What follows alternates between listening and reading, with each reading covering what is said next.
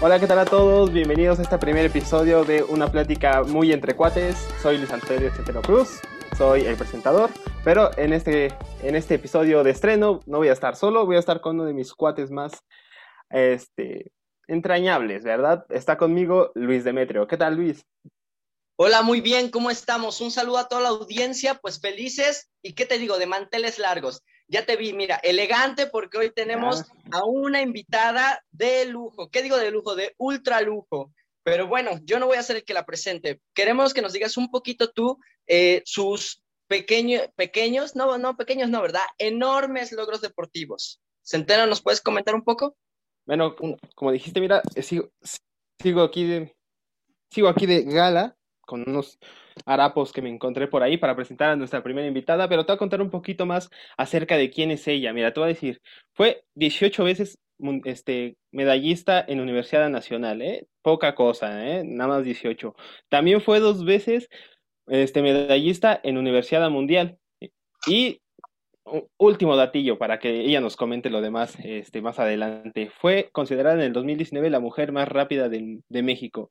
Pero, ¿qué te parece si mejor dejamos que ella se presente y dejamos esta habladuría entre nosotros, va? Por supuesto, pero antes de eso, por favor, redobles de tambores. Con ustedes, Tania Aguilor. Ah, ya me quito mi Genial. Hola, ¿cómo están? Gracias, Dani. Súper, súper encantados y llenos de, pues, de alegría y con un... No, no cabe nuestra alegría de poder tenerte aquí con nosotros. Muchas gracias por invitarme. De verdad, súper agradecida y súper feliz de estar aquí con ustedes. Gracias, Dan Gracias, Dania. Oye, bueno, pues eh, es un gusto para mí. Eh, yo no te conocía realmente y de lo poco que hemos visto acerca de tu historial deportivo, no, hombre, mira, quedé fascinado con todo lo que has logrado. Pero de, de, todo eso de lo que yo leí, mejor que mejor que mejor que otra persona nos les explique. ¿Conoces más o menos a esta personita? Quisiéramos saber de viva voz quién es Diana en el aspecto del deporte. ¿Nos podrías explicar un poquito más? Pues mira, yo soy Dania, es una persona muy valiente, muy aguerrida, muy fuerte, eh, que siempre va a dar lo mejor de ella, siempre. Y no nada más en el aspecto deportivo, en general. Eso es lo que yo soy. Y en el aspecto deportivo, bueno, yo soy una velocista originaria de Tamaulipas, de Ciudad Mier, Tamaulipas, un pueblo muy pequeño de, acá del norte. Eh, soy velocista de 100 y 200 metros planos. Eh, me ha tocado representar a México en diferentes ocasiones. Eh, ¿Qué más he hecho? Universidad Mundial, eh, pues varios eventos me ha tocado representar a México. pues, ¿qué más te puedo decir? Fui la mujer más rápida de México en el 2019. Y pues, y eso soy yo. Oye, genial. oye, y de todos esos logros, de todos esos logros que mencionas, ¿cuál ha sido el para ti el que más ha significado?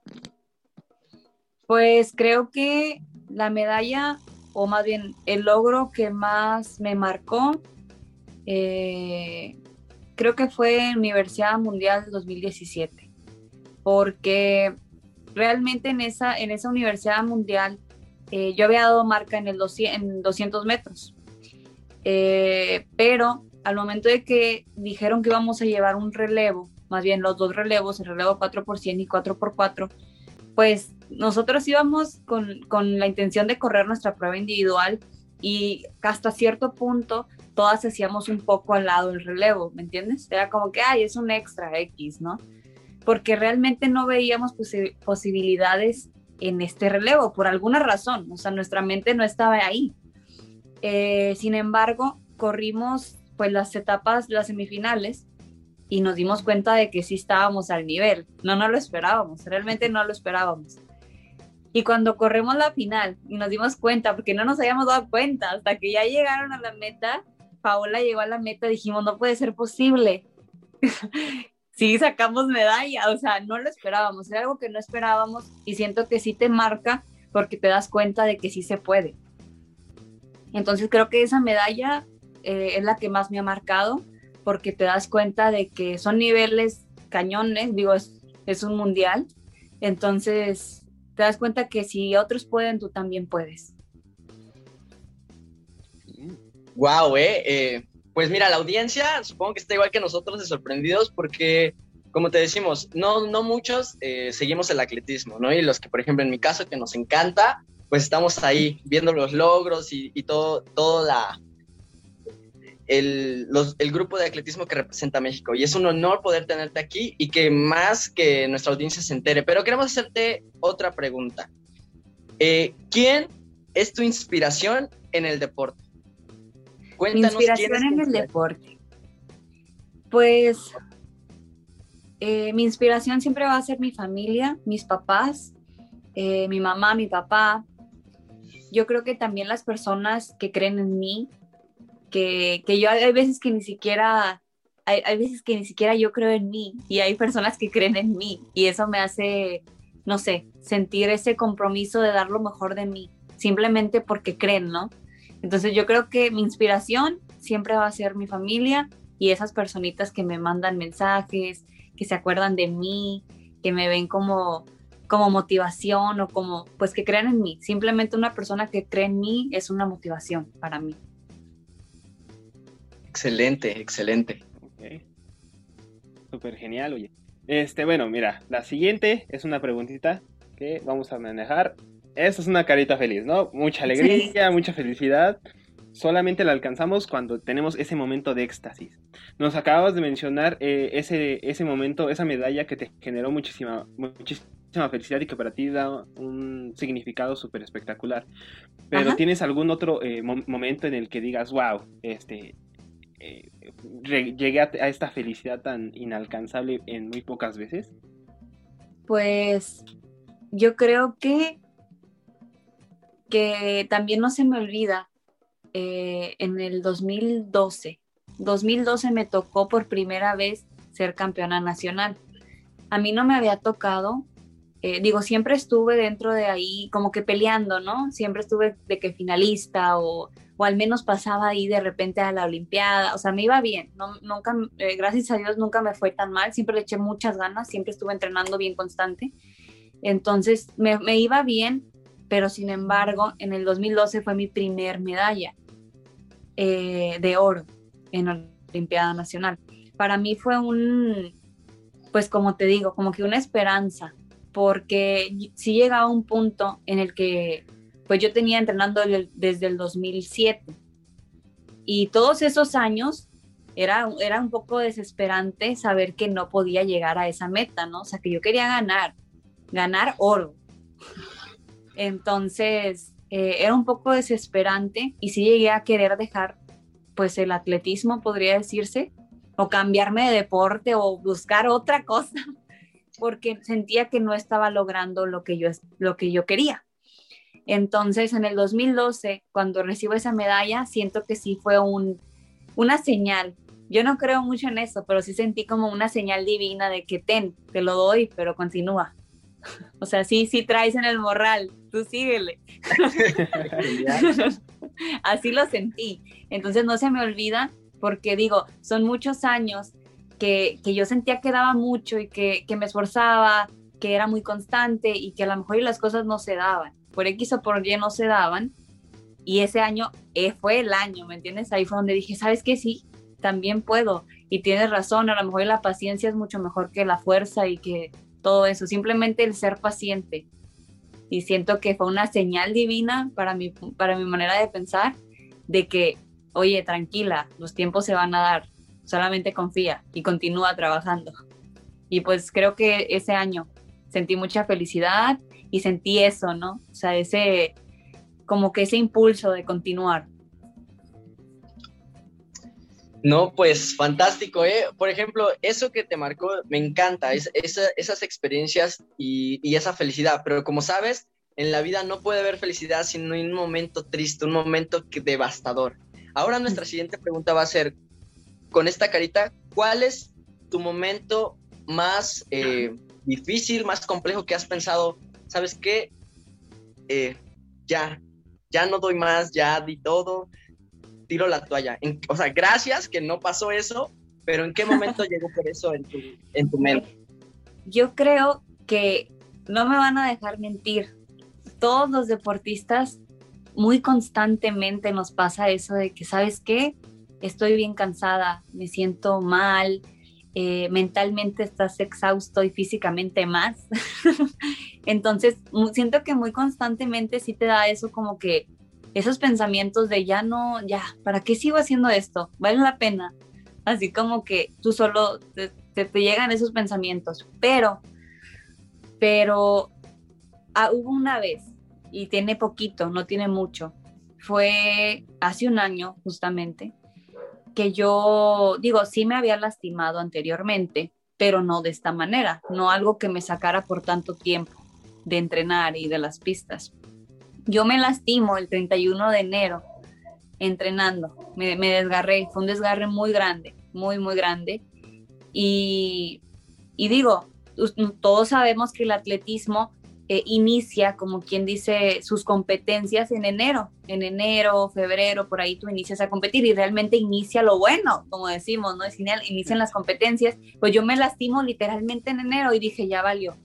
O sea, mi pensamiento fue, chinelas, yo tengo pues muchos compromisos, eh, no, no, esto no me va a dar. Eh, yo quería tratar de, de, de, de aliviar, o sea, de sanar, de recuperarme pero no podía, o sea, por más que yo, que yo daba lo, todo y más, iba a mis terapias, eh, estaba muy estresada con mi escuela porque estaba por graduarme, entonces el tiempo no me daba el dinero tampoco y, mi pierna tampoco, entonces era un estrés muy fuerte para mí eh, el tener ese compromiso con el TEC, en ese momento yo estaba representando al TEC, con mi estado, con México, porque yo sabía que ese año íbamos a tener, primero Dios íbamos a tener Universidad Mundial y probablemente Juegos Olímpicos, entonces yo estaba con el estrés hasta aquí. Y más que estrés era tristeza, porque es muy feo tú no poder hacer, no poder entrenar y sentir que estás de okis, porque sientes que estás de okis y ves a los demás entrenando y te empiezas a desesperar y quieres correr y quieres hacer, pero no puedes, porque en ese momento lo mejor que puedes hacer es descansar porque tu, tu cuerpo te lo está pidiendo, ¿no? Y creo que eso, ese fue el momento en el que más me desesperé.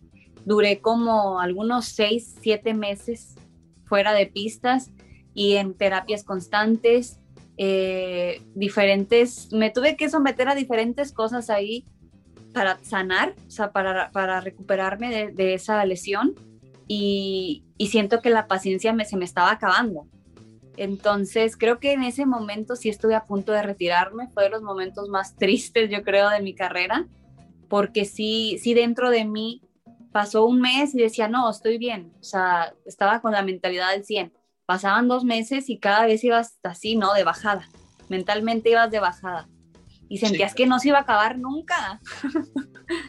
Pero ya después inicia, sabes que estás en un punto en el que ya no puedes estar más jodido y dices, no, ya de aquí ya, ya puedo empezar, ya puedo empezar a trotar, va a estar bien cañón y estuvo bien cañón.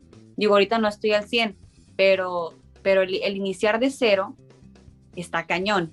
Más para, para alguien que tiene una vida, pues de que siempre estás haciendo ejercicio, siempre estás constante en tu deporte y el, el detenerte e iniciar de cero es algo muy, muy pasado de lanza mentalmente. Entonces yo creo que esa vez sí me, sí me costó, el continuar en atletismo, sí pensé en retirarme, porque dije, ya tienes 24, 25 años, ya es hora. Y algo me lo decía, como que yo es, otra vez las, las, como quien dice, es una señal divina, decía yo, de que ya me tengo que retirar. Pero, pero no, también dije, ¿sabes qué? ¿Cuántas personas no han pasado por esto? He visto a muchos atletas que en este es el punto en el que inician su verdadera o sea, su, su pico en su vida deportiva, ¿por qué yo no lo voy a hacer? O sea, yo tengo que hacerlo. Y ya, digo, eso fue lo que me, me hizo, me hizo continuar, el, el, ver a otros atletas que, que, tienen mi edad y que continúan y que son más grandes y que siguen a, a, a por ejemplo, eh, pues atletas mujeres que tienen bebés y regresan y regresan con todo, digo, ¿por qué yo no lo voy a hacer? Si, si, oye, nada más me lastimé, digo, estuve fuera dos, tres meses, cuatro, cinco, pero oye, no, no pasa nada, no pasa nada, se puede, se inicia de cero y no pasa nada. Entonces creo que esa vez fue la vez que más triste me he sentido. Ah, ok, perfecto. Mira, ¿sabes? Eh, creo que también ayudó mucho, bueno, no está chido eso, pero creo que dentro de tu lesión pasó lo de la pandemia, ¿no? Y como que todo el mundo deportivo dijo freno. Sí, cálmense. Se bajó. Ajá, y esto te, y qué bueno porque no estás empezando de cero, porque igual muchos deportistas que iban como en un proceso, por ejemplo, en el caso de todos los deportistas de primera fuerza, van en el proceso para Olimpiada, para Universidad y en ese caso para Olímpicos, pues oye, eh, creo que cayó como anillo de dedo, pero sí, tienes toda la razón y como decimos, no, no puede existir eh, momentos felices sin momentos tristes y creo que en el momento triste es cuando más crece la persona. Excelente. Pero ahora te vamos a hacer una pequeña gama de preguntas súper rápidas. Vamos a conocer a la persona detrás de la deportista. ¿Por qué? Porque en general cuando hablamos de, de, un deportista de alto rendimiento que ya presenta a México, lo vemos como un dios del Olimpo, ¿no? Y sí, o sea, tiene como ese, ese poder y esa divinidad para llegar hasta donde está. Pero ahora queremos bajar a, a, esa, a esa deidad y traerla para aquí y empezar a darte unas pequeñas preguntas rapidísimas para conocer quién es Dania Aguillón fuera del deporte, ¿va? Bueno, mi compañero Centeno va a empezar. bueno, empezamos con la primera, sale corriendo. ¿Cuál es tu banda de música favorita? ¿Cuál pone a cantar a, a Dania? Mira, a mí me gusta mucho, eh, por ejemplo, me gusta mucho Duelo no sé si lo conozcan, Duelo, Intocable, Pesado, eh, ¿qué más? Pues yo creo que todos ese tipo como que grupero, yo soy muy grupera, muy, muy norteña, me gustan mucho ese tipo de música. Y aparte de que son por acá, por mis rumbos de mi rancho. Entonces, esa, esa música me gusta mucho, pero también me gusta mucho Justin Bieber. me gusta Justin Bieber, me, me, ha gustado mucho también Gerardo Ortiz acá alterada, remangada. y también me ha gustado mucho Enrique Iglesias. un, poco, un poco variado el asunto, pero creo que se carga más para el norte. claro, claro. Bueno, nos acaba de ganar con... Eh, fue más rápida que nosotros para nuestra segunda pregunta porque la segunda era ¿qué género de música te gusta más escuchar? El grupero. Grupero, nos ganó. Ya ves, es rápido en las pistas y rápido en las preguntas. Ella ha viajado. Todo nos gana. Uno, es muy lento aquí. Pero bueno, vamos a la siguiente rápida. ¿Cuál es tu color favorito? Mi color favorito es el rosa. ¿El rosa o el dorado? Ok, ¿eh? perfecto. Hay que anotarlo. Bueno, ya vieron audiencia, si quieren eh, dedicarle un, una bandera cuando ella sea campeona olímpica, por favor que sea color rosa y un, Con doradito. Con vivos dorados. Genial. Bueno, vamos a empezar con las siguientes preguntas, ¿va? Eh, vamos a dividir un poco a México. México está dividido en años por este, esta pregunta, pero te queremos preguntar a ti, ¿qué prefieres? ¿Frío o calor? Calor, mil veces calor. ¿Ya vieron? Por eso llega donde llega, porque le gusta el calor. Se me ha caído un héroe.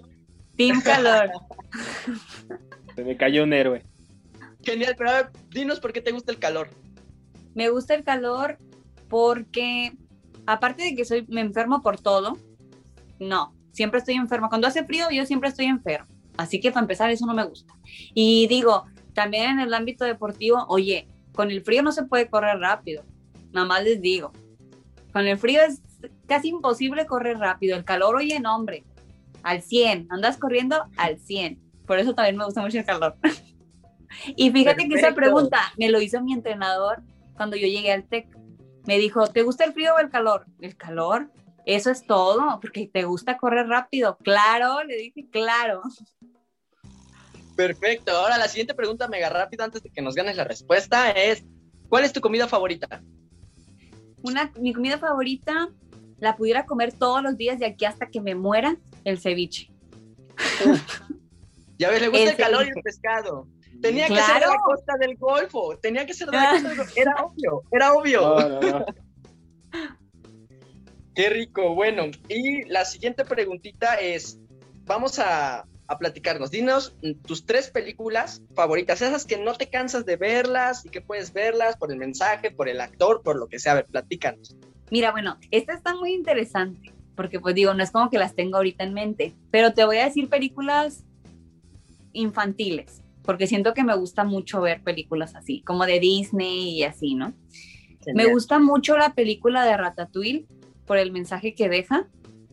Eh, me gusta mucho la película de Cards, también igual, porque, bueno, la de Ratatouille porque dentro de la película se dice un comentario donde, donde pues dicen que es muy fácil criticar, pero realmente no sabemos qué está detrás. Y eso me gusta mucho, porque es, es completamente cierto. Es muy fácil para todos criticar y, opinar, pero no sabemos qué hay detrás de todo eso. Y también dentro de esa película hay otro mensaje que dice que, que un, un, buen artista puede venir de cualquier lugar. Y yo lo cambio, un deportista puede venir de cualquier lugar. Entonces, por eso también me gusta mucho esa película. Bueno, Ratatouille. Después, Cars me gusta mucho porque, pues, la uno me gusta mucho porque te da ese, esa, como que te da ese mensaje del valor de la amistad. Y la, y la, y la de Cars 2 me gusta mucho porque llega un punto en el que él tiene que darse cuenta de que su vida acabó, su vida deportiva hasta cierto punto ya acaba y tienes que dejar pasar a nuevas generaciones. Entonces esa me gusta mucho. Bueno, ya te dije tres, pero te voy a decir una más. Claro, claro. Por supuesto, por supuesto. Me gusta mucho también me gusta mucho la película de, Valiente, porque siento que, que el simplemente pues ser valiente, no, no, que no te dé miedo lo que pueda, lo que puedan pensar de ti o lo que pueda, no sé, simplemente, sí, lo que puedan pensar de ti o, el miedo ese, ¿no? A, que no puedas lograr algo, que a lo mejor nos, nos, da a nosotros, ¿no? Eh, y pues yo creo que esas son mis películas favoritas. Digo, te digo de, animadas o así porque siento que son más fáciles de recordar y que más se me quedan. Entonces te digo esas. Claro, claro, si no te preocupes. Ahora, Centeno, eh, por favor, la siguiente. Claro que sí, estaba, oye, qué, qué, interesante forma de ver las películas, ¿eh? O sea, no lo había visto de esa forma la de Cars. Wow, ya me hizo hasta pensarla, ya la voy a ver otra vez. Bueno, pasamos rápido a la siguiente pregunta. ¿Con qué animal Dania se identifica? ¿Cuál es su favorito? Pues me gusta mucho el gorila, pero realmente no sé por qué. Simplemente me gusta mucho el gorila. Bueno, me gusta mucho porque tienen esas como que protegen mucho a su familia y, viven dentro de, comunidades, podría decirse. Y, pues ahí te das cuenta de que realmente hay cierto parecido, podría decirse, con, con los humanos, ¿no? Entonces me gusta mucho el gorila por eso y porque está súper fuerte. Genial, ¿eh? Wow. Este, siguiente pregunta rápida así. ¿Qué libro es el favorito de Dania? ¿Qué, ¿Cuál es el que te gusta leer, leer, leer, leer y no te cansarías? Pues mira, yo creo, me, dejas pensando porque hubo un libro, tengo dos libros. Un libro que fue el primerito que yo leí y que estaba, pues, pues podría decirse pequeña, últimos de primaria, últimos años de primaria, quizá cuando lo leí y en su momento no lo entendí pero ya después lo, lo, lo, o sea, lo volví a leer y fue como que dije, bueno, sí tiene sentido. Es el del principito, el típico. También leí, pero este fue en secundaria, eh, La vida secreta de Marilyn Monroe. Me gustó mucho porque digo, yo soy fan de Marilyn y, se me hace muy padre porque te muestra, eh, no, no, es en realidad como una biografía, podría decirse, pero tiene fragmentos de su diario y tiene eh, como relatos de personas allegadas o cercanas a ella. Y ahí te muestra que, lo que lo que se proyecta o lo que se ve dentro de, medios eh, es bien diferente a lo que se vive fuera, a lo que realmente está pasando. Entonces ella tenía una imagen y, y ella, como quien dice, la ponían como un ícono, un ícono sexual pero en realidad era mucho más que eso. Era una persona muy inteligente, era una persona muy dulce, era una persona muy linda, era mucho, mucho más allá de eso y solamente proyectaban lo que vendía hasta cierto punto. Entonces me gusta mucho ese libro y lo sigo leyendo y me sigue gustando porque pues es hasta cierto punto conocer, conocerla, podría decirse. Y creo que esos dos libros. Bueno, ya, ya, tenemos dos libros que podríamos leer en su momento, así que la audiencia ya tiene dos libros. Que la audiencia, por favor, apunten y vamos a leer esos libros otra vez. Bueno, Demetrio, este, por mi parte vamos a pasar a mi última pregunta, así rapidísima, y es, bueno, esta es una silueta, ok, de Lisa Simpson, pero ¿cuál es el hobby favorito de Dania? ¿Y qué es lo que más le aburre también? Eh, me gusta mucho, me gusta mucho pintar y cantar. No canto bien, ¿eh? Ni tampoco pinto bien. Pero me gusta mucho, me gusta mucho porque me relajo y porque siento que la pintura es algo como que te tranquiliza, te tranquiliza y te das cuenta que puede ir cambiando todo conforme va fluyendo. Entonces, por eso me gusta mucho pintar. Y pues cantar, digo, me gusta mucho cantar simplemente por estar escuchando música y, que, que, estés ahí como que distraída, pero también me gusta mucho escuchar podcast, bastante. No sé si sea que a lo mejor ya estoy haciendo otras cosas y así, y me gusta estar escuchando algo y como que aprendiendo, podría decirse. Aunque no creas que escucho puras cosas aquí de que para aprender, ¿verdad? Pero pero sí como que sentirme que estoy con alguien y que me estén platicando. Entonces me gusta mucho escuchar podcast y lo que más me aburre, pues qué te diré, ¿qué me aburre? A veces me aburre ver películas, ¿eh? Porque no me puedo estar quieta, soy muy inquieta. Entonces no puedo estar y estoy de que muéveme, muéveme y como que de, repente me aburro. Ok, oh. ok, perfecto. Bueno, mira, qué bueno que nos dices eso, eh, porque vamos a ir con la siguiente preguntita. Esto se supone, va muy de la mano con la pregunta de frío calor, pero ¿cuál es tu estación favorita del año? Verano. Sí, verano, verano, sin problema. ¿Por qué? Mucho calor. Pues porque la, no sé, sí, sí, yo creo, de verdad, digo, no sé si, según yo sí hay estudios, pero, pero no te podría decir uno ahorita simplemente la gente está de mejor humor, bueno, para mí. O yo ando de mejor humor, quién sabe. Pero yo en invierno ando de bien mal humor. No, bueno, tampoco de que andes de que mentando madres, ¿no? ¿Verdad? Pero, pero sí ando de mejor humor en verano. Porque pues son vacaciones y pues te vas a la playa y pues convives más con amigos y así. Entonces yo creo que el verano me gusta más. Obvio, sí. O sea, ya saben, en diciembre no la saluden porque va a decir... No, no uh". me... O nada más saluden la de lejitos y hola, ya. ¡Adiós! bueno, la siguiente pregunta es igual, o sea, ¿qué prefieres? ¿Netflix o Disney Plus? Netflix. Ok, ya, ganador. Bien, bien, bien. Y bueno, te vamos a hacer la última pregunta de esta gama rapidísima y va a ser, obviamente, de ropa deportiva, ¿no? ¿Cuál es tu marca de ropa preferida? ¿Nike o Adidas? Por favor, claro que Nike. Obviamente, ¿verdad? Es que esto era para... Just do it. Obvio, obvio. Muy bien. Bueno, eh, Centeno, ¿tienes otra pregunta para ella? Claro que sí. Este, Mira, sabemos que el deportista de alto rendimiento siempre tiene sus horarios muy ajustados, siempre debe estar como casi con el relojcito, como de, ah, ya tengo que irme hacia allá, pero cuando tienes esos tiempos libres de ocio, ¿qué te gusta hacer? Pues me gusta, me gusta, la verdad, vas a decir que qué raro, pero me gusta no hacer nada. o sea, de que estar acostada, a mí me encanta, me encanta dormir, es mi pasión, me gusta mucho dormir porque, no sé, simplemente, como la mayoría del tiempo me siento cansada. Digo, hey, no me, no me hacen falta de que nutrientes, ¿eh? no se preocupen. Solamente, a lo mejor y soy floja y yo digo que estoy cansada, pero soy media flojilla, entonces me gusta mucho estar acostada, dormirme. Me gusta mucho también, pues, pintar. Me gusta mucho, pues sí, leo, también leo de repente. Me gusta mucho escuchar podcasts me gusta mucho, me gusta mucho cantar, me gusta mucho bailar, me gusta estar con mi sobrina, también me gusta mucho estar con mi sobrina. Y pues yo creo que eso. Me gusta tomar vino de repente también, estar sola.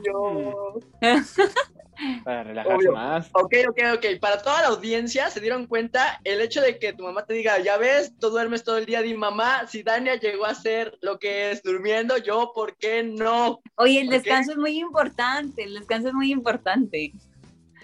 yo siempre digo, si una persona te quiere, te va a dejar descansar. Ah, qué buena frase, oye. buena frase para el anecdotario. Pero bueno, eh, Dania, sabes que estamos en el, eh, bien, venimos con el objetivo de esta, de esta entrevista. Ahí viene el, el plato fuerte, ¿no? Sabes que estamos en el mes de la mujer y hace unos días estuvimos conmemorando el Día Internacional de la Mujer. Eh, de nuestra perspectiva, a veces tenemos como, ah, ok, ya lo tiene hecho, o desde, desde, nuestra, desde nuestros zapatos opinamos algo. Pero realmente México está pasando tiempos de cambio cambios buenos, eh, donde ya no podemos estar callados con desigualdad y eso, aunque no tengamos algunas, tengamos algunas diferencias, siempre queremos que todos tengan las mismas posibilidades.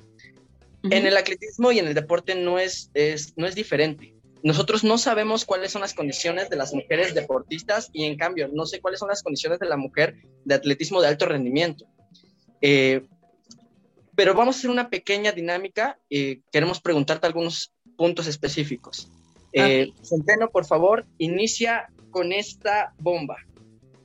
Bueno, este, Dania, eh, bueno, como lo comentaba este Demetrio, bueno, este, sabemos que eh, son momentos de cambio, ¿no? Entonces, específicamente em, en el deporte del atletismo, sabemos que también se puede vivir muy bien, este, porque hay ganancias eh, económicas, pero este, sabemos que también hay brechas, lo hay en todos lados. En el fútbol femenino hay las brechas entre en comparación con el fútbol masculino, muy grandes, muy amplias. Apenas de la Barbie Juárez también hizo esa mención de que no gana lo mismo ella a pesar de que trabaja el doble en comparación al Canelo Álvarez, que el Canelo Álvarez pelea una vez, una, dos.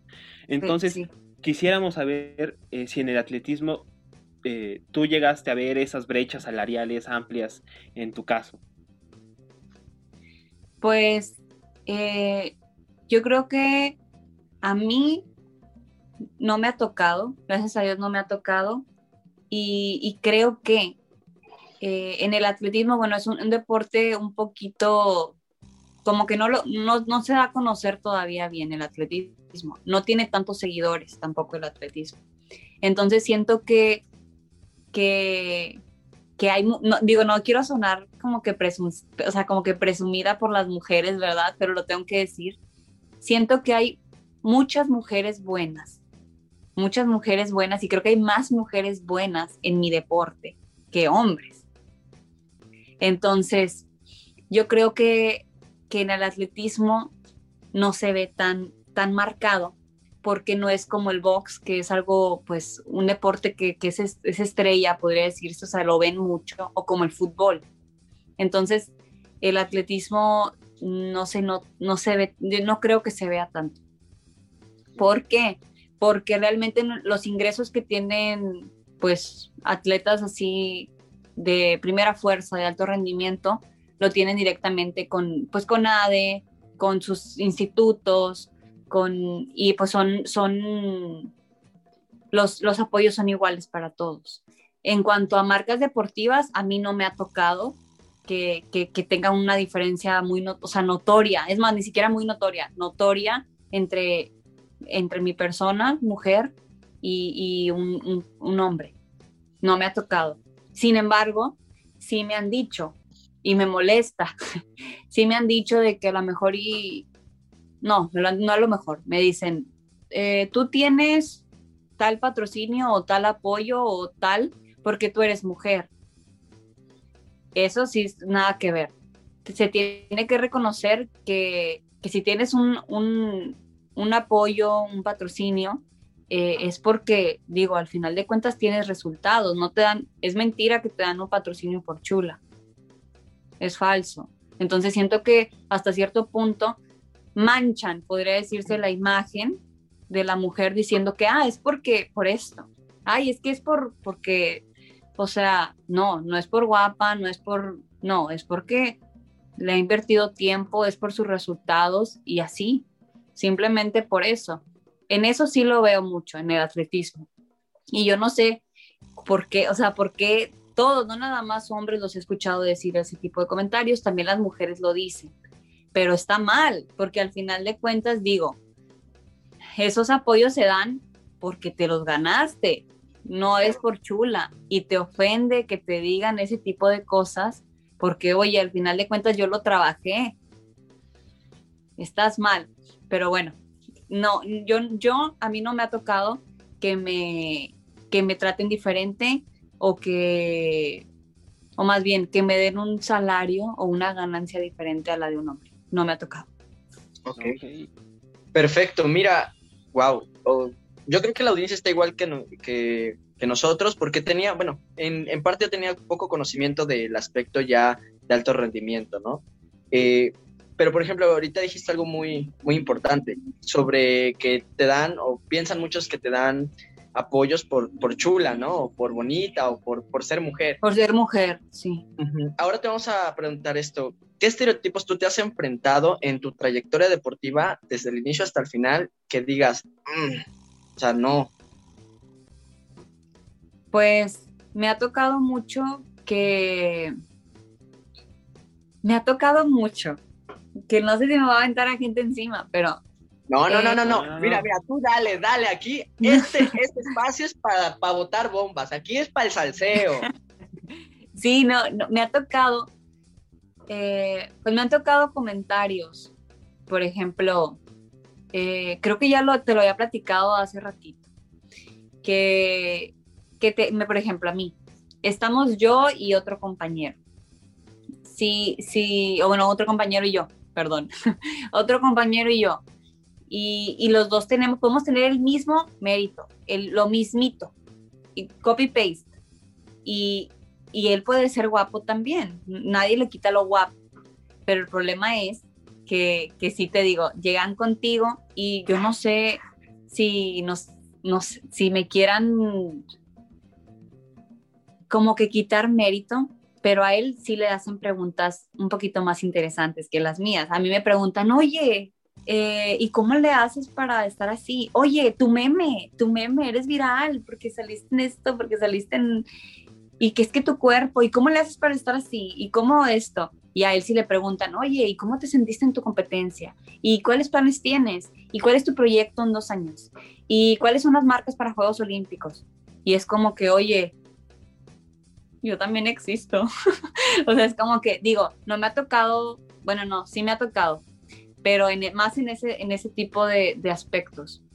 Me ha tocado también que me dicen que tengo cuerpo de hombre. Me ha tocado. Me ha tocado y no, y no lo he escuchado nada más en mí. También he escuchado, por ejemplo, amigas que tengo de natación que les dicen, ay no, es que se les ve el cuerpo bien feo. Sí, me ha tocado, me ha tocado escucharlo. Eh, también, por ejemplo, hasta de, mi, de mis mismas, uh, pues podría decirse personas allegadas, sí me han dicho, también de que eh, como que tienes muchos desplantes muy varoniles y yo como varonil, es que eres demasiado competitiva, eso es para niños y yo, ¿por qué sería para niños? No tiene nada de malo ser competitiva, nada, nada, y aparte si fuera varonil, oye, ¿qué, qué, dice que es varonil? O sea, ¿quién lo dice? Sí me ha tocado que me dicen mucho eso, que soy muy competitiva y eso es muy varonil, que, que tengo cuerpo de niño, o que estoy muy marcada, o no te pongas tan grande porque te vas a ver como un hombre. Y siento que eso es más que nada como que ciertos comentarios que se escuchan un poco fuera de lugar, que nadie se los pide y como que ya te los dicen. Y, por ejemplo, situaciones que me han pasado donde, pues donde como que, como que teniendo los mismos resultados, sí hacen un poco menos el hecho de que seas mujer y te hacen preguntas un poquito más fuera de lugar que con un hombre. A un hombre sí le dan su lugar en ese aspecto. Y me ha tocado, no, no una vez, muchas veces. Y también me ha tocado que personas, por ejemplo, que me entrevistan o así, que me lleguen a tirar la onda y digo, oye, ¿qué te pasa? O sea, o que me quieran tomar fotos, por ejemplo, a mí me a él le toman fotos, no sé, super padres con su medalla y así, y a mí de que, a ver, pero haz una pose un poquito más sexy, yo de que, O sea, como por, si lo que se busca es, el, logro, ¿no? O sea, proyectar, informar, no, no, no que me vean a mí ahí toda sexualizada. o sea, eso es lo que me ha gustado. Sí, sabes, esto es importante eh, que lo vean nuestros, eh, nuestra, ay, se me fue, nuestros espectadores, porque muchas veces piensan que, ah, ok, solo las personas que, o en eso he oído casos de personas que dicen, no, no eres mujer, no puedes opinar en esto, no puedes apoyar en esto, lo único que tienes que hacer es tal cosa, ¿no? Y yo creo que es, es como trabajo de todos, en especial nosotros que Centeno y yo que somos como, somos licenciados en cultura física y deporte, pues nosotros tenemos entrenamientos y tenemos niños entrenando y tenemos niños entrenando y lo, y lo que se busca es eso, o sea, quitar esos prejuicios de incluso padres de familia. se oye mal, pero es reeducar padres de familia, decir, ¿sabes qué? Eh, lo, lo escuchamos nosotros que somos entrenadores. No metas a tu hija a natación, no metas a tu hija a karate, no te metas a tu hija a taekwondo porque va a tener una espalda de hombre. Y hace unos días tuvimos una plática donde tú me decías, es que yo el cuerpo no lo, no lo, no lo estoy trabajando para que te guste a ti, lo estoy trabajando para correr más rápido. Entonces, en ese, en ese, aspecto, por ejemplo, nosotros, o yo como entrenador me siento comprometido y supongo que Centeno también, de empezar a cambiar como ese chip, de decir, ¿sabes que El deporte eh, es, es lo más bello del mundo, es lo que puede cambiar una situación bélica, es lo que cambia a una persona eh, tal vez de un barrio peligroso. O sea, lo que nos referimos a esto es...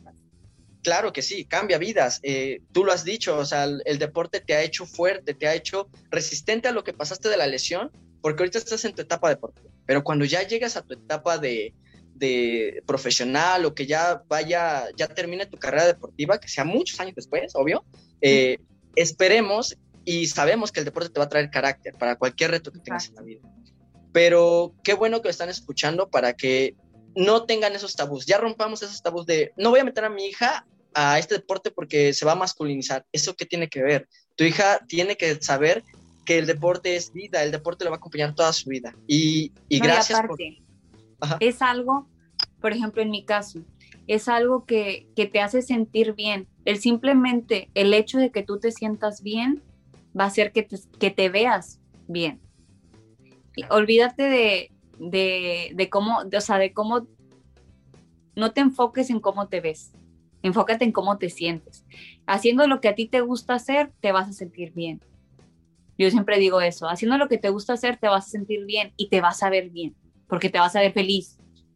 Claro, claro.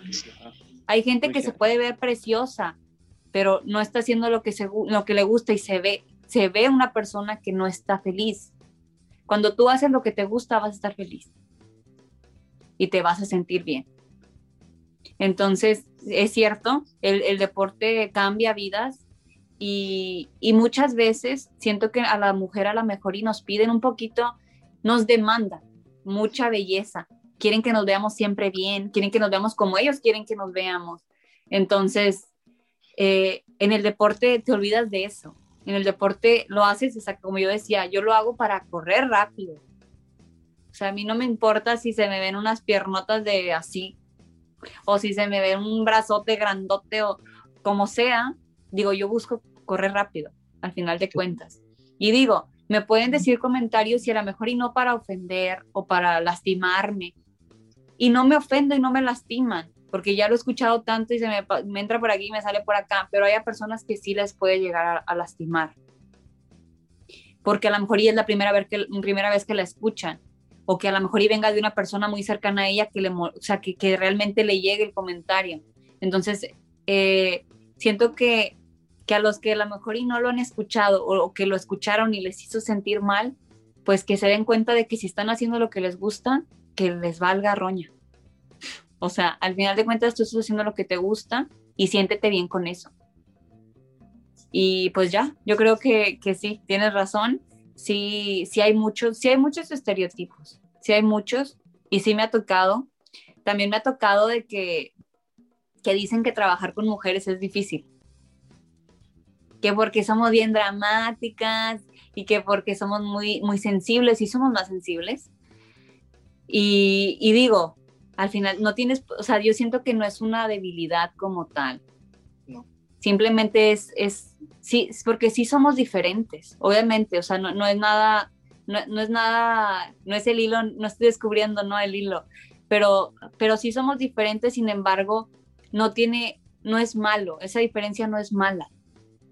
Al contrario, o sea, yo veo a mi entrenador y él dice, a mí me encanta entrenar con mujeres porque las mujeres son súper aguerridas, son puro corazón, ellas van a aguantar mucho más de lo que todos estos pelados, porque dice, así dice, estos hombres no me aguantan, porque las mujeres son, son, dan todo. Entonces digo, depende de cómo lo veas. Y muchas veces lo ven como que, ay, no, qué flojera, y ay, es que es mucho problema, y ay, es que esto. Pero si si te ves, si te enfocas en, lo bueno y si te ves nuestros lados, o sea, porque sí tenemos muchas cosas buenas y sí también tiene mucho que ver cómo nos trates y qué nos digas, pero a lo mejor y no se dan esa tarea de, darse cuenta que realmente dices comentarios que a lo mejor y, te, y ofenden y claro que se van a ofender, porque si te aventas comentarios así muy directos o ofensivos, claro se van a ofender y no es que sea no es que seas dramática, no es que seas Simplemente, oye, hay maneras de decir las cosas, hay maneras de expresarte. Tiene que haber un respeto. Entonces, digo, yo, yo con mi entrenador, eh, él siempre dice eso y se me queda bien guardado. Y también me ha tocado otra persona que dijo eso, yo no entreno con mujeres, no me gusta. Entonces digo, hay, hay de, de lados a lados, pero al final de cuentas lo que debemos hacer es, bueno, lo que debe hacer la sociedad es darse cuenta que sí, somos diferentes, pero no tiene nada de malo ser diferentes. Claro, nos y no, y no todo, y lo malo es que el mundo hasta cierto punto está, quiere que sea, todos seamos iguales y tratarnos iguales, y esa igualdad hasta cierto punto está pues regida por, por hombres. Entonces, digo, ahí hay un poquito de, pues no somos iguales, o sea, simplemente no somos iguales, o sea, no somos iguales y hay que hacer un mundo que sea equitativo, equidad, más que igualdad, equidad. Claro. Muy bien. Wow. Mira, estamos así. Porque realmente eh, lo escuchamos, o sea, tenemos amigas, tenemos familiares que, que platican de estos temas.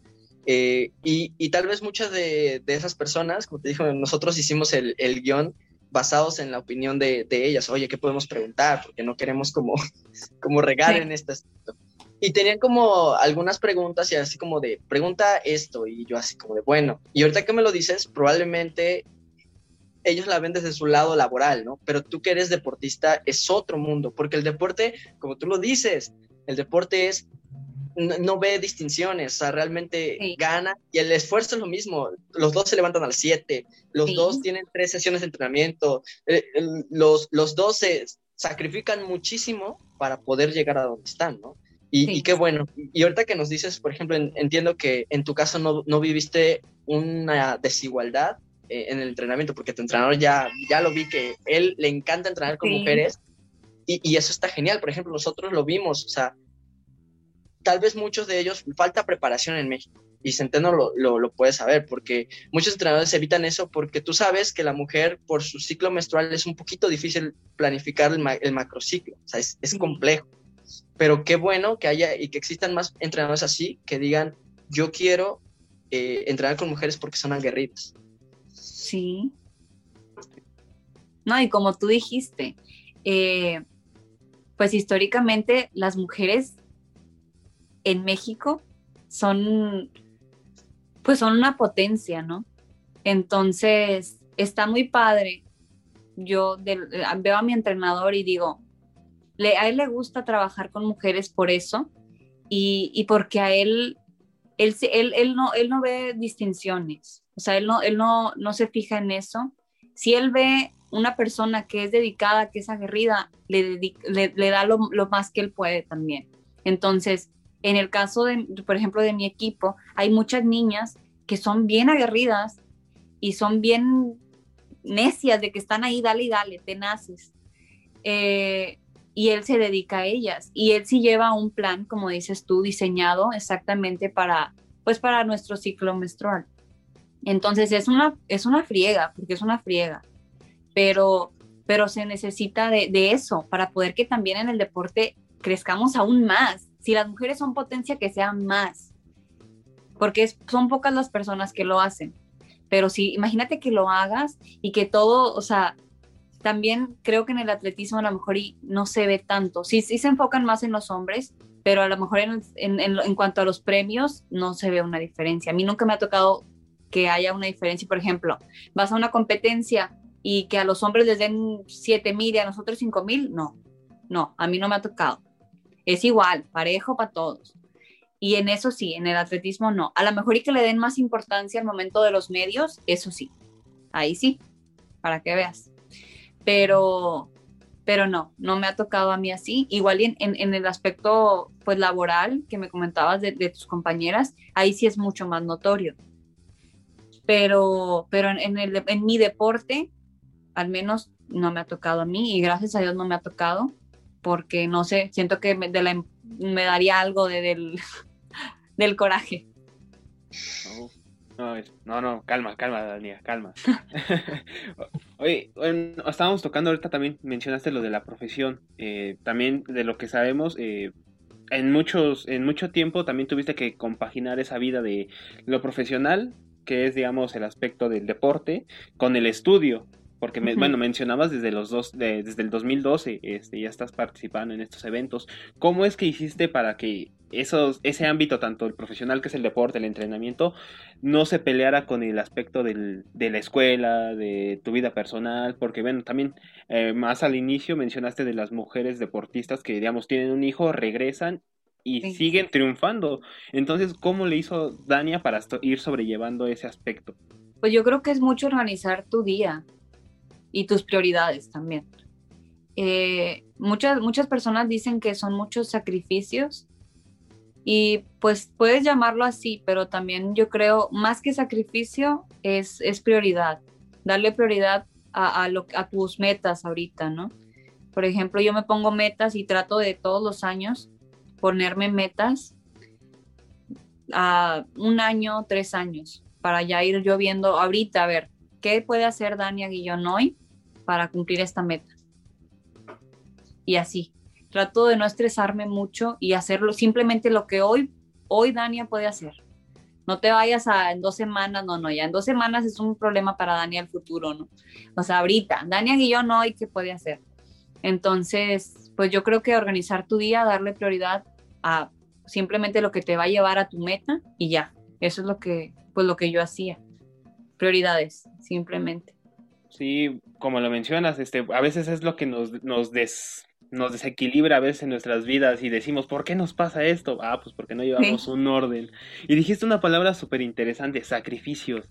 A veces el deportista, cuando lo vemos en el podio, como decía Demetrio, lo vemos en el Olimpo ya ahí arriba recibiendo su medalla de oro, decimos, wow, qué impresionante, pero no sabemos lo que hay detrás de todo eso, sacrificios a veces pudimos haber, eh, el deportista pudo haber sacrificado tiempo con su familia, eventos, tal vez reuniones con amigos. Eh, para Dania, ¿qué, qué sacrificios ha, hecho para estar hasta ahorita, hasta donde se encuentra actualmente? Pues anteriormente sí, sí ve, yo veía esa palabra y decía, tienes razón, sí lo he vivido. Ahorita ya no, no siento que lo viva como, o sea, siento que ya cambié ese chip y sí lo veo como, te digo, prioridades, cambié esa palabra a prioridades pero de chiquita sí siento que fue la parte más difícil para mí porque mi papá era mi entrenador, no sé si, si lo había comentado, mi papá era mi entrenador y mi papá es una persona bien intensa, bien dedicada, bien... Entonces, eh, sí me hacía, por ejemplo, yo no pasaba Navidad en mi casa. Yo desde que inicié a entrenar en el 2007 hasta mis 18 años, de los 10 a los 18 no pasé Navidad en mi casa ni Día del Niño, en, mis, cuando, en mis años que me tocaba Día del Niño tampoco tuve Día del Niño. Eh, eh, por ejemplo, ahorita, que es Semana Santa, tampoco tenía mis vacaciones de Semana Santa, yo me la pasaba concentrada en, campamentos y cosas así. Entonces, sí, ese, esos sacrificios sí, sí me pueden, porque sí lo siento como sacrificios incluso ahorita de grande. Pero ya ahorita siento que más que sacrificios lo veo como prioridad en su momento, te digo, yo era, pues yo era niña, yo estaba más pequeña, no tenía como quien dice hasta cierto punto decisión sobre eso. pero sí lo, ahí sí lo veo como un sacrificio, porque mi prioridad en realidad no era el atletismo, ¿me entiendes? Era como que yo quería andar, no sé, pues estar en mi casa con mi familia en diciembre, o quería pues salir con mis amigas en secundaria o en prepa y no podía hacer eso porque pues tenía que hacer otras cosas, estar entrenando, descansar, ir a terapia, eh, ir a campamentos, ir a compromisos de X o Y. Entonces no me, ahí sí lo veía como un sacrificio porque siento que era muy pequeña y a lo mejor y no viví del todo o no pude aprovechar del todo mi infancia y adolescencia. Wow. Interesante, realmente te digo, uno, uno como no está muy adentrado a esos aspectos, no, no ve todo, ve solamente ese pináculo del, del, momento de la medalla o de la competencia, pero no ve todo eso este, que retrocede o que viene jalando un deportista. Muchas gracias, Dania. Gracias. Dania, gracias porque en serio nos abriste la puerta a muchas nos abriste la mente y también abriste la mente de casi todos nuestros espectadores porque realmente nos estamos dando cuenta que no solamente el deporte es el que se ve en la tele, o es el que se está constantemente entrenando y que también, lo dijiste, en México hemos tenido deportistas grandes, grandísimas, eh, Soraya Jiménez, eh, Ana Gabriela Guevara, eh, Alexa Jiménez, ¿sí? ¿Se llama Jiménez? Alexa Moreno. Alexa Moreno. y nos damos cuenta que históricamente, como lo decías tú, México las medallas que tenemos son por mujeres. O sea, y está bien, y está bien. Y eso nos tiene que dar como una lección social de decir, ya dejemos de buscar al hombre que rompa los, la marca de los 100 metros o que llegue a la final olímpica, busquemos a la mujer y apoyemos a la mujer para que llegue eso, a esos logros, y no solo en eso, en las artes, en la música, en, su vida profesional. Eh, y es una invitación para todos. Eh, Dania viene, no sé, ella me platicaba que viene de un pueblo pequeño, una ciudad pequeña, de 5.000 habitantes. Sí. El deporte actualmente se está aglomerando en las metrópolis, las ciudades, las capitales, donde hay la pista y todo eso, pero realmente el talento lo acabamos de ver ahorita en la entrevista. Tenemos a Dania y Dania no es de una ciudad enorme. Entonces, para mí es como decirle a todos mis colegas entrenadores, chicos, empecemos a voltear a, los pueblitos, empecemos a voltear a las, a las provincias, porque seguramente y muy seguramente vamos a sacar a otra futura Dania Guillón. Obviamente tú arriba y tú vas a ser la que, la que abrió brecha en esto. Te damos las gracias, pero antes de irnos queremos que a nuestra audiencia, de tu misma voz, ¿qué aconsejarías a, a la niña que nos está viendo, a la madre de familia que nos está viendo, a la hermana, al papá, para que su hijo, su hija o cualquier persona que empiece en el aspecto deportivo logre llegar en lo profesional, en lo deportivo, en lo, en lo personal, a donde tú has llegado? Yo creo que le diría dos cosas. Una, eh, haz lo que te gusta hacer. Siempre digo eso, haz lo que te gusta hacer, hazlo con todas las ganas, con todas las fuerzas, con todo el corazón que tengas. Dedícale tiempo. Y dos, en muchas ocasiones eh, las cosas no te van a salir y no, no eres la única persona a la que le pasa eso. A todos, todos los deportistas e incluso profesionistas, todos nos pasa, que hay veces que damos lo mejor de nosotros y ni aún así es suficiente. Y es normal, es normal, pero tú continúa, ten paciencia. Siento que la paciencia es una mejor virtud que la fuerza. Hay veces que vas a querer dar todo y eso no va a ser suficiente, pero sé paciente, porque después va, va a llegar los frutos van a llegar después. Eso diría. Wow. Bueno, de parte mía y de parte de la mesa de los cuates, estamos realmente agradecidos eh, porque estás con nosotros y porque te diste tiempo para poder eh, platicar con nosotros y la audiencia. No tenemos nada más, estamos llenos de agradecimiento contigo y estamos en deuda también. Y gracias por estar eh, aquí un rato con nosotros.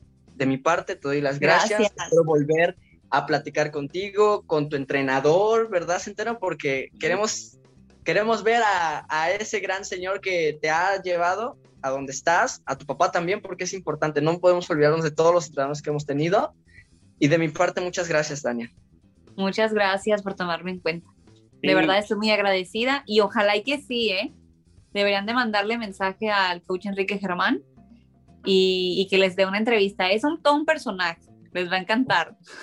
ya conocimos a la deportista, ahora queremos ver quién ayudó a esa deportista. Estaremos fascinados. No, y Enrique, Enrique es, un, es una cosa maravillosa, ¿eh? También ha tenido atletas, pues, por ejemplo, atletas hombres como José Carlos, no sé si lo, obviamente lo tienen que conocer. Él sí que es el hombre más rápido de México en la historia. Eh, fue a Juegos Olímpicos, es una fregonería. Entonces ha tenido atletas bien, bien fregones. Él es, es, una, es un deportista, es un deportista, es un entrenador bien dedicado, bien, uh, ¿cómo te puedo decir? Sin miedo, sin miedo al éxito. Él, él no le tiene miedo a buscar cosas nuevas, entonces deberían de buscar una entrevista, mandarle mensaje y él les va a decir que sí, obviamente. muchísimas gracias, este, Dania. Este, bueno, de mi parte también te agradezco mucho que hayas aceptado esta entrevista. Eh, esperemos que en futuras ocasiones ya nos podemos encontrar y hacer otra entrevista, otra plática, ya de forma presencial. Y bueno, eh, Demetrio, ¿quieres decir otra cosita más antes de terminar? No, yo creo que es todo. Ah, claro. Eh, Dania, nuestros seguidores ya te conocieron aquí, pero queremos que sigan el día a día de Dania ¿Puedes decirnos tus redes sociales, por favor, para que toda la audiencia te siga y vea el logro y quién te vas a convertir? Eh, mis redes sociales, todas, todas están como dania.aguillón, para que me sigan. Ok, ya, escuché, ya escucharon, cuates, por favor, sigan a Dania y vean su día a día entrenando. Muchas gracias. Y bueno, eh, de nuestra parte es todo, audiencia. Es un gusto tenerlos en nuestra primera entrevista. ¿Y cuál entrevista? Es la primera y la tenemos con la mujer más rápida en la actualidad hasta que haya otra competencia de México. es un gusto y nos estaremos viendo otra vez. Hasta la próxima. Bye. Muchas gracias, Dania.